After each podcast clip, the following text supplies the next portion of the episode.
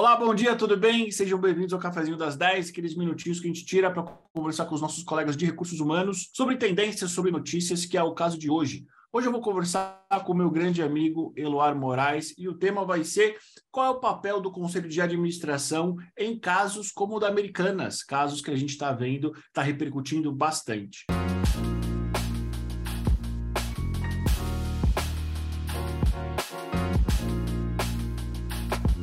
Eloar, bom dia. Para quem ainda não conhece você, que é um membro da casa, talvez é o convidado que tenha mais feito cafés comigo.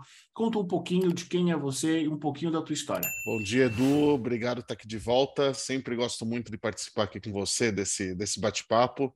Já foram alguns bons cafés, é verdade. Mas falando rapidamente, eu sou profissional de recursos humanos desde sempre. Né? Esse ano acho que já estou fazendo 30 anos de área já. Então já, já tenho bastante, é, muitos quilômetros rodados, vamos falar assim, né? É, já passei por grandes multinacionais, grandes empresas, comecei na área de remuneração, estrutura, é, com o tempo fui variando para as outras áreas até me tornar um especialista em cultura organizacional. É, recentemente, é, passei a entrar no mundo maravilhoso da governança corporativa, é, já vinha atuando em conselho já há pelo menos uns 10 anos como executivo nas companhias que eu passei, mas agora, é, no final do ano passado, fiz o curso de BGC para atuar como conselheiro independente também, então estou abrindo uma, um novo capítulo na minha vida, e além disso, por isso que a gente vai conversar hoje, é, por muitas vezes na minha vida tive oportunidade de participar de gestões de crise. É, as companhias que eu passei, geralmente companhias reguladas, passei por empresa alimentícia, de segurança da informação, de seguradora, mercados muito regulados. Então, fui treinado bastante por isso e acredite, senti na prática muito do que a gente vai conversar hoje. Muito bom, Eloar. Um dos vários fatores que eu uh, convidei você para participar de, desse tema foi justamente a tua experiência com crises e também essa sua formação recente, né? É uma formação acadêmica, né? É, mesmo você já tendo uma grande experiência em, em participar de conselhos an anteriormente. Por que, que você decidiu fazer esse curso e depois da formação, o que, que as, as informações aportaram uh, na tua visão sobre recursos humanos? Legal.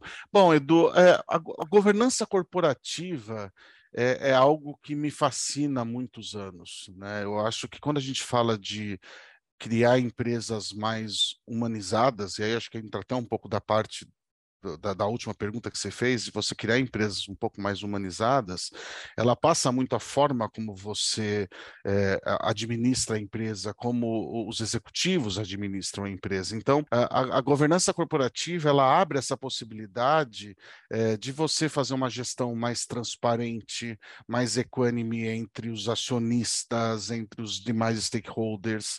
Uma das principais funções da, da, da governança corporativa é a prestação de contas contas, é, é, é o accountability, a responsabilidade.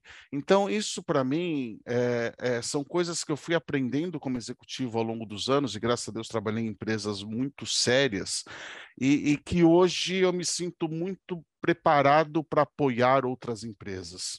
E é uma diferença muito grande quando você diz em ser um conselheiro executivo da companhia e ser um conselheiro independente. O conselheiro executivo está ali todos os dias, ele está vendo a companhia acontecer, ele sabe os números, sabe o que está acontecendo. O independente, ele se torna um membro externo que tem que apoiar essas decisões, tem que ser suportado por informações que a empresa, é, é, que a empresa fornece. Então, o curso é, ele te abre essa, ele, ele, abre a sua cabeça no sentido de você entender qual que é o seu papel sendo esse conselheiro independente. Eu fiz o curso pelo IBGC, tem tantos outros institutos aí que fazem o curso, é, foi fundamental para eu entender esse papel e principalmente para entender o que, que eu posso aportar é, para as companhias, é, preencher alguns gaps, porque daí você acaba entrando em matérias que não são é, tão fortes no, no, no, currículo profissional. Então, acho que todo mundo aqui que já tem uma experiência profissional, tem interesse em conhecer um pouco mais de conselho, entrar um pouco mais no mundo de uma gestão corporativa e aí tirar a, a, a, roupinha do cara de RH e entrar como uma roupagem diferente, você vai, no meu caso, eu vou participar de comissões, recursos humanos, etc., mas vou participar de todas as decisões. Então, quem tem essa condição de ter, ter esse conhecimento, ter essa vontade de entrar no mundo da governança corporativa, eu super recomendo, porque me aportou muito. E profissionalmente falando, é, me aportou muito como profissional de RH, porque abriu, como eu disse, as possibilidades. Né? Hoje eu sempre fui um tipo de pessoa que nunca me limitei ao RH, eu sempre busquei outras coisas, sempre me envolvi com fusão, aquisição, com crise, como a gente falou, com estratégia.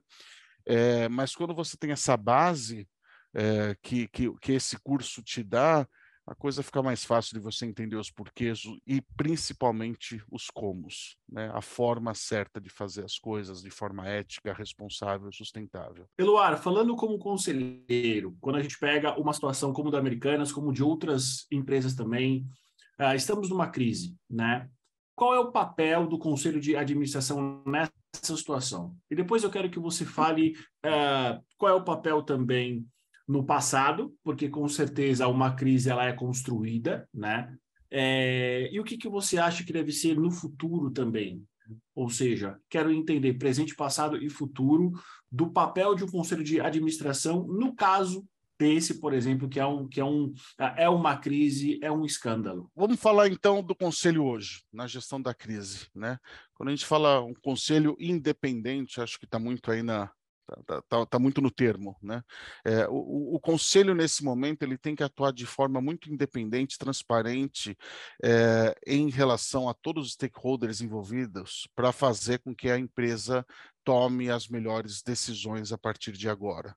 Houve um erro no passado, seja ele por negligência ou seja ela por fraude, a gente não sabe, mas hoje o conselho ele tem que colocar a casa em ordem e ainda mais numa situação de momento de recuperação judicial, etc. Então, precisa trazer é, é, gente com experiência em cada uma dessas matérias financeiras, contábeis, legais, humanas, montar uma equipe especial, trabalhar a cada oito horas para valer por 24, para fazer isso acontecer e trabalhar da forma correta. E precisa, obviamente, é, trazer à luz de fato o que está acontecendo. Esse caso especificamente, a gente não tem informação, a gente não pode ser leviano aqui e fazer nenhum julgamento. Mas assim, é, pelo tamanho do problema que a gente já viu, pode ter mais coisas para descobrir. Então, o conselho ele tem que entrar muito a fundo aí e tem que tomar um posicionamento muito certeiro. Lembrando que o conselheiro independente de administração, ele é tão responsável quanto um diretor estatutário, por exemplo. Ele responde por isso. Então, o conselho anterior, ele vai ter também um papel importante para ajudar nisso e para trazer as informações. Sobre o passado, e aí, uma vez mais, a gente não tem é, como julgar o que aconteceu ou não, mas é, pode ter sido uma questão do conselho não ter de fato sido informado do que estava acontecendo, o que pode acontecer, uma vez mais, o conselho independente se reúne lá uma vez por mês para uma reunião de conselho geral e depois as, as comissões de gente, de finanças, etc. A gente não sabe se o comitê executivo da companhia passou informação ou se o conselho de alguma forma estava ciente é, ou negligenciou ou de alguma forma é, não não entender o risco, enfim, eh, são inúmeras as possibilidades, a gente não pode aqui julgar. Só que o fato é, o Conselho de Administração Independente não pode deixa, permitir que isso passe, através de uma auditoria, através do apoio dos executivos. É, uma das, esse, esse é um dos pontos que mais pegam no curso, por exemplo. Como que você avalia da melhor forma uma demonstração financeira? Como que você, é, qual metodologia que você vai usar? Então, conselho, neste caso, ou em casos que você vê no mercado aí que já passaram, é, é muito estranho você ver esse tipo de situação acontecer. O conselho deveria ter sido um pouco mais firme eh, na decisão de como esses números eh, seriam ou não aprovados. Uma vez mais, vale sempre ressaltar, a gente ainda não sabe o que aconteceu, a gente não pode julgar nem executivo, nem conselho, nem ninguém aqui nesse caso. Mas o papel do conselho seria garantir que isso não acontecesse, não chegasse neste ponto. E para o futuro, eu acho que aprender com os próprios erros é fundamental. É, a partir de agora, a governança da Americanas e de qualquer outra empresa de capital aberto que esteja presenciando isso que a gente está pensando, que a gente está passando, vai ter que repensar muito bem a forma como que vai reportar os números daqui para frente, como que vai trabalhar a informação daqui para frente, é, se existe algo, alguma manobra contábil que parece mais ou menos ok, se parece mais ou menos não é ok, ou é ok ou não é, né? Matemática é, binária. Então, assim, precisa tomar muito cuidado com isso. Precisa tomar qualquer zona cinzenta não é um bom caminho. Então, tanto o conselho da Americanas a partir de agora, como conselho de qualquer outra empresa que esteja presenciando isso e não quer passar por isso, aprenda com isso, trabalhe na transparência, na responsabilidade corporativa, preste conta da melhor forma. É, é, é fundamental isso daqui para frente para qualquer conselho. Muito bom. Eloar, uma dúvida. Quando a gente pensa em conselho de administração, de governança, sempre vem, pelo menos na minha cabeça, cadeiras ligadas ou a finanças ou a operações, por exemplo. E por que, que é importante para o Conselho de Administração ter uma cadeira voltada para RH? Oh, é, é, é, bem interessante essa tua pergunta, porque de fato é isso, né? Quando a gente pensa em conselho, a gente imagina aqueles, aqueles todos engravatados ali discutindo números, etc primeiro lugar, acabaram só os engravatados. Hoje tem muito mais mulher no conselho, o conselho hoje é muito mais diverso. Isso é um trabalho que vem sido muito é, incentivado pelo próprio BGC, isso é bem legal. Então, acabou a primeira aquela imagem que eu costumo brincar do conselheiro de novela, aqueles velhinhos que ficam só assim, enquanto os personagens principais falam, né? A idade do conselheiro diminuiu drasticamente. Hoje você não precisa mais ter 70, 80 anos de idade para ser um conselheiro, e o conselho está muito mais diverso. E sim, antigamente ele era muito mais voltado para administração eh, e finanças. Só que com toda essa questão da responsabilidade corporativa, temas como ESG, temas como diversidade, gestão de pessoas têm tomado pauta gigantesca nos conselhos. Né? Nas reuniões de conselho que eu participei recentemente, inclusive, essas são as pautas mais discutidas, porque toda, toda gestão de finanças e administração ela já está muito bem difundida, as pessoas já sabem muito bem a forma de fazer, e no momento da reunião você já tem a método, a metodologia, a forma, etc. Quando você fala de gestão de pessoas ou de ESG, sustentabilidade, diversidade, são discussões muito mais conceituais, e isso tem ganhado muito peso nas organizações. Então, hoje você tem o conselho de administração, que é quando todos os conselheiros se juntam, mas você tem as, as comissões, os comitês. Então, você vai ter um comitê de pessoa, de ESG, etc. Não adianta você colocar no balanço que você está faturando bilhões e está detonando com a natureza. Não adianta você colocar nesse mesmo balanço que está faturando bilhões e você está sendo acusado de assédio ou você está fazendo alguma prática discriminatória de contratação. Então, quando você fala do papel do conselho, da responsabilidade corporativa, ela não entra só na questão financeira, ela entra nessa questão de como você trata esses assuntos é, mais é, subjetivos do que números só que tem um impacto gigantesco no objetivo, que é o número. Então, eu acho que daqui para frente a gente vai ver cada vez mais os conselhos tomarem esse peso para esse tipo de assunto. E isso me deixa muito feliz, inclusive, porque eu acho que dessa forma a gente vai transformar as empresas em empresas mais humanas, que é algo que mais humanas de fato é, que a gente vem falando faz muito tempo, a gente já conversou muito sobre isso.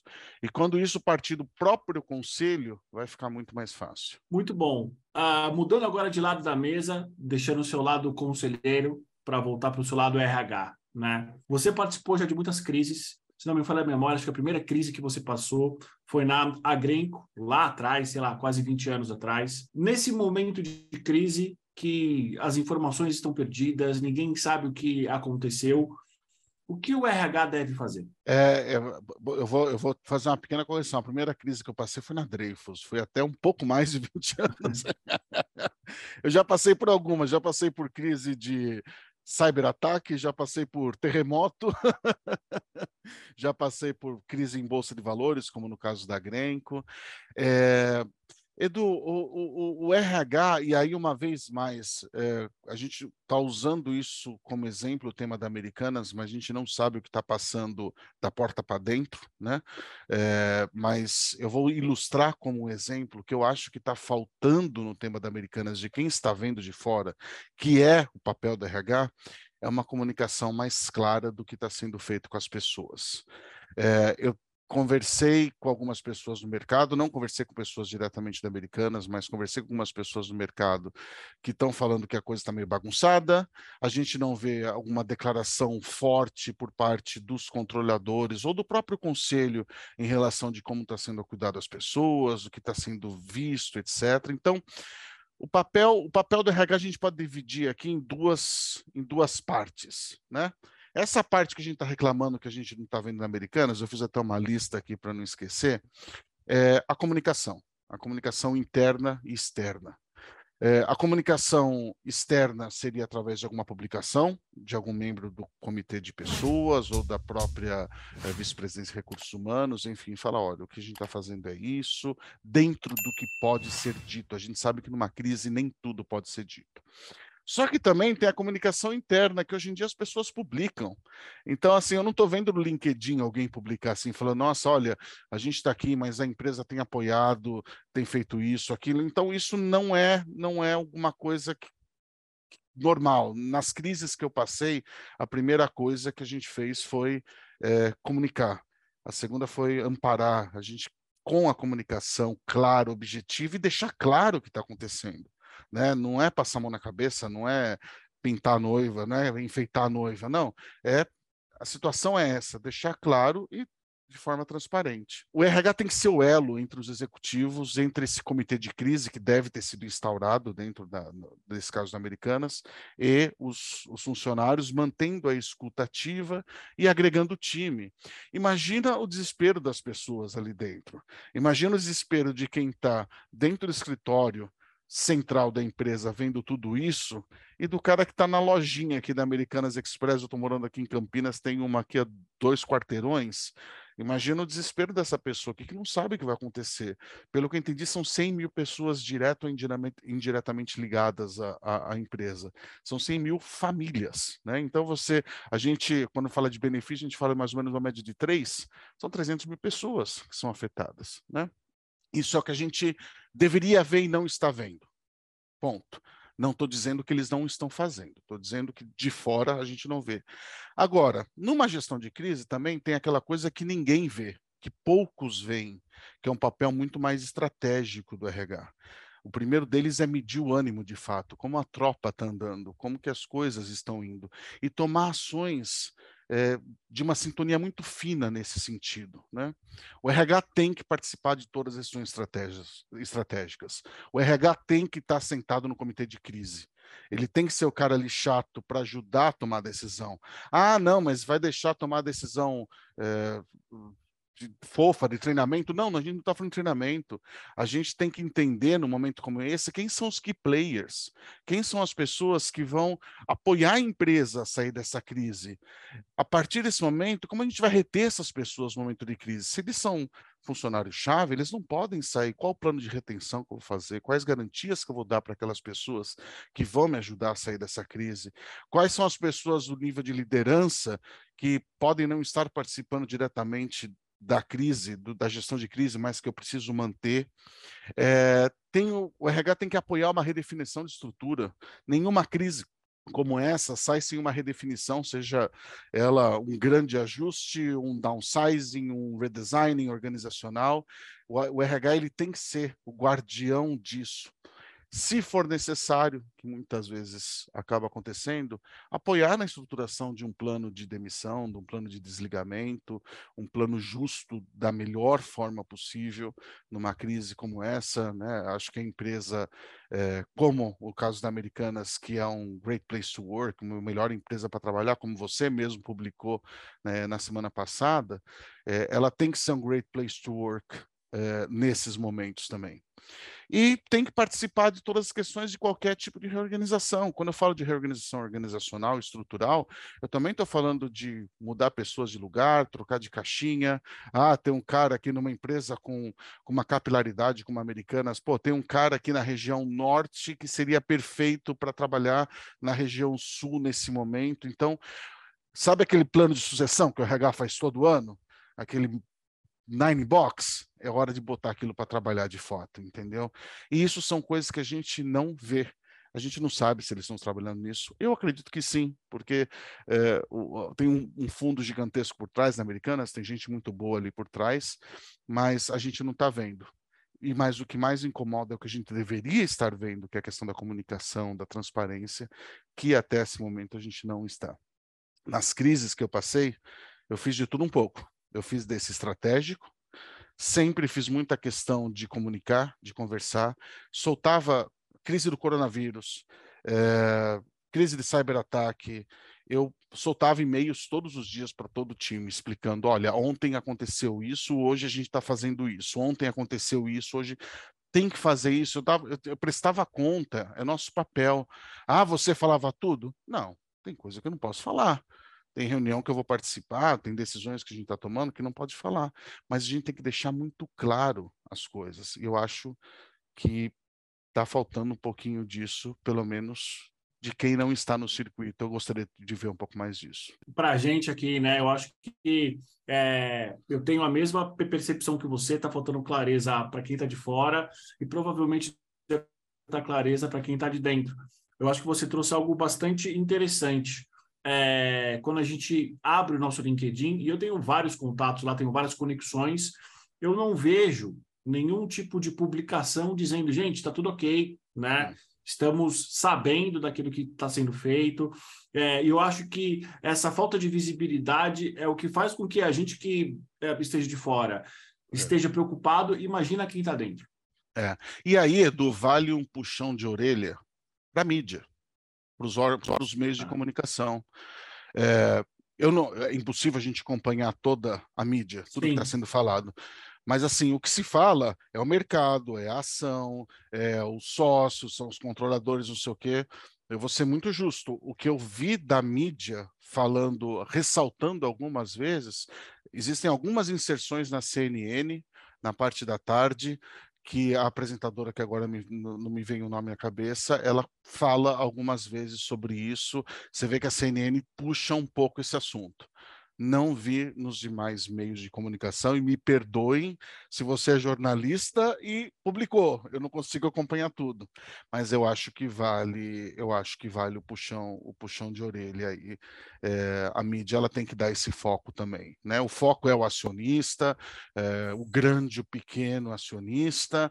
O foco é os fornecedores, fazer com que os fornecedores saibam que eles também vão, vão receber, porque tem um impacto gigantesco aí. É, um, um, exemplo, esses dias estava falando na TV, Americanas é o maior vendedor de ovo de Páscoa do mundo. O que, que vai ser da empresa de chocolate esse ano se Americanas não tiver crédito para vender ovo de Páscoa? Esse é um exemplo. Mas puxem um pouco, né?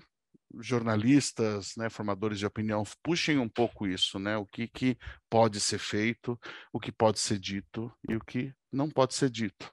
Mas é importante fazer essa provocação. Exatamente, não só para as pessoas que trabalham na Americanas, mas para as outras empresas também, porque a gente precisa ser justo, né? É. Não é uh, a primeira grande crise, a gente já viu outras crises. Eu acho que talvez o da, da Americanas foi pegou todo mundo de surpresa, né? Porque é. Foi o que eu, eu publiquei semana passada. Há 20 dias, a Americanas estava entre uma das 10 maiores empresas para se trabalhar no Brasil, com mais de 10 mil funcionários. 20 dias depois, talvez ela seja a pior empresa para se trabalhar. Exato, exato. E assim, as coisas aparecem de surpresa. E isso, não, como você disse, não é a primeira crise, não é novidade, a gente já viu isso acontecer. E o que a gente está reclamando aqui de coisas que poderiam ser feitas pela, pelas empresas, é, também não é novidade. A gente viu muita empresa apoiando funcionários, apoiando tratando de uma forma diferente. Eu, inclusive, depois eu vou te passar o nome para você colocar nos créditos do, do vídeo. Eu estou lendo um livro da, da IBM que conta a história da IBM, que tem uma cultura organizacional muito, muito forte. Muito forte. Que já passou por tudo quanto é crise. Né? A IBM começou com uma, uma série de empresas que produziam um monte de tipo de equipamento, hoje é uma empresa muito mais voltada a consultoria e software. Só que nos anos 1910, 1920, o, Watson Senior, né, que era o CEO da companhia, ele já falava que a empresa tem que segurar as pontas dos funcionários, que é através dos funcionários que eles vão conseguir resultados. E aí eles, eles dão exemplos de momento que a empresa se colocou na frente do funcionário, ele pregava muito essa questão da comunicação.